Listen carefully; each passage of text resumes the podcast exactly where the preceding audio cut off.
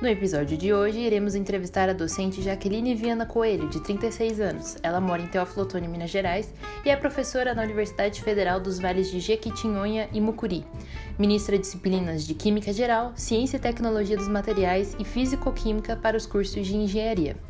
Confira em instantes aqui no Profcast.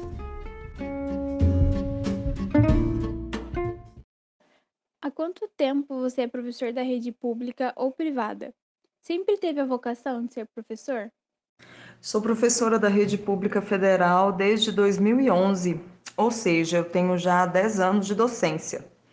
A minha vocação pela docência ela iniciou na, desde a graduação, uma vez que é, eu tenho licenciatura em Química e foi aprimorada à medida em que é, as etapas da pós-graduação foram acontecendo, né, durante o mestrado e o doutorado. Como tem sido a participação dos alunos na medida do avanço do ensino remoto? Eles têm participado mais ou menos?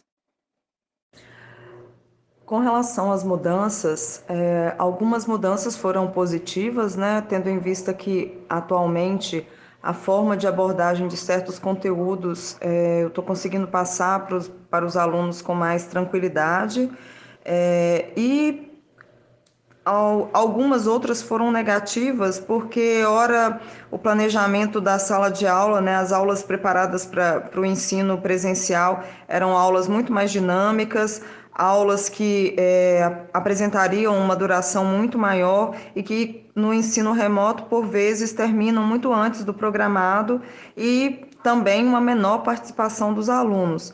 Então, Algumas, algumas coisas foram melhorando com relação ao ensino remoto, do ponto de vista de é, repassar os conhecimentos, mas outras ainda né, deixaram muito a desejar com relação a aplicações de atividades, a participação dos alunos durante as aulas.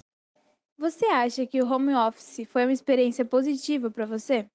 Sim, o home office está sendo uma experiência positiva, pois estou aprendendo é, novas metodologias né, de passar conhecimento, novas formas de ensinar os alunos, mesmo que à distância, e também estou aprendendo uh, a operacionalizar alguns programas nos quais eu não tinha contato, não tinha convívio. Você teve que utilizar alguma estratégia diferente para atrair mais a atenção dos alunos nas aulas virtuais? A estratégia que eu tive que utilizar foi a de reduzir o tempo de aula e chamar os alunos pelos nomes e pedir para abrir a câmera, o que em algumas vezes é, é, tive sucesso, mas em outras, devido aos equipamentos é, inadequados de muitos alunos, isso não se tornava possível. Falando um pouco mais sobre você, você acha que a sua saúde mental foi prejudicada durante a pandemia? Como? Sim, a minha saúde mental foi prejudicada durante a pandemia, é, pois sempre é, tive né, o tempo inteiro preocupação com, com familiares, preocupação com o bem-estar dos alunos e também o fato de ficar dentro de casa, em isolamento, isso também prejudica muito né, a dinâmica do trabalho, sono, alimentação.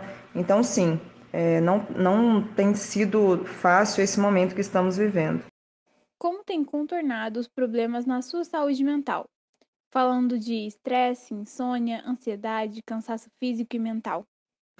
Ah, Para contornar é, os estresses, é, obviamente faço acompanhamento com psiquiatra, além da, do auxílio com medicamentos e também terapia é, online. Ah, com relação a atividades físicas, né, para romper a insônia, para tentar diminuir a insônia, sempre que possível faço uma caminhada. O ensino remoto tem promovido uma perda do limite entre a vida pessoal e a profissional? Sim.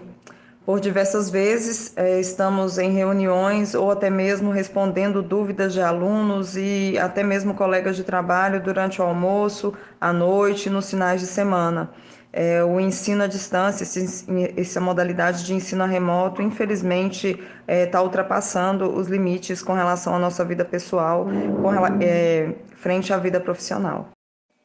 Você tem vontade de voltar a trabalhar presencialmente de forma integral ou prefere o ensino híbrido? Por quê?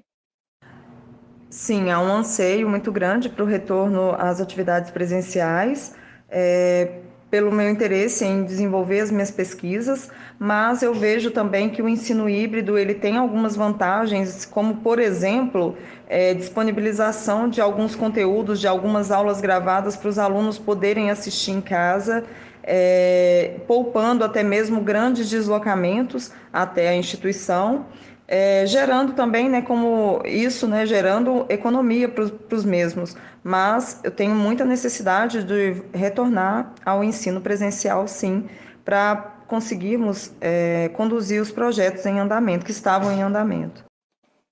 E por último, a gestão escolar demonstrou preocupação acerca da sua saúde mental nesse período da pandemia? Se sim, como foi isso?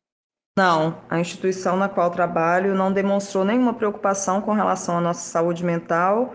É, não tivemos nenhuma reunião, nenhuma reunião pedagógica, não tivemos é, nada envolvendo discussões sobre saúde mental com relação aos servidores é, da, nossa, da minha instituição.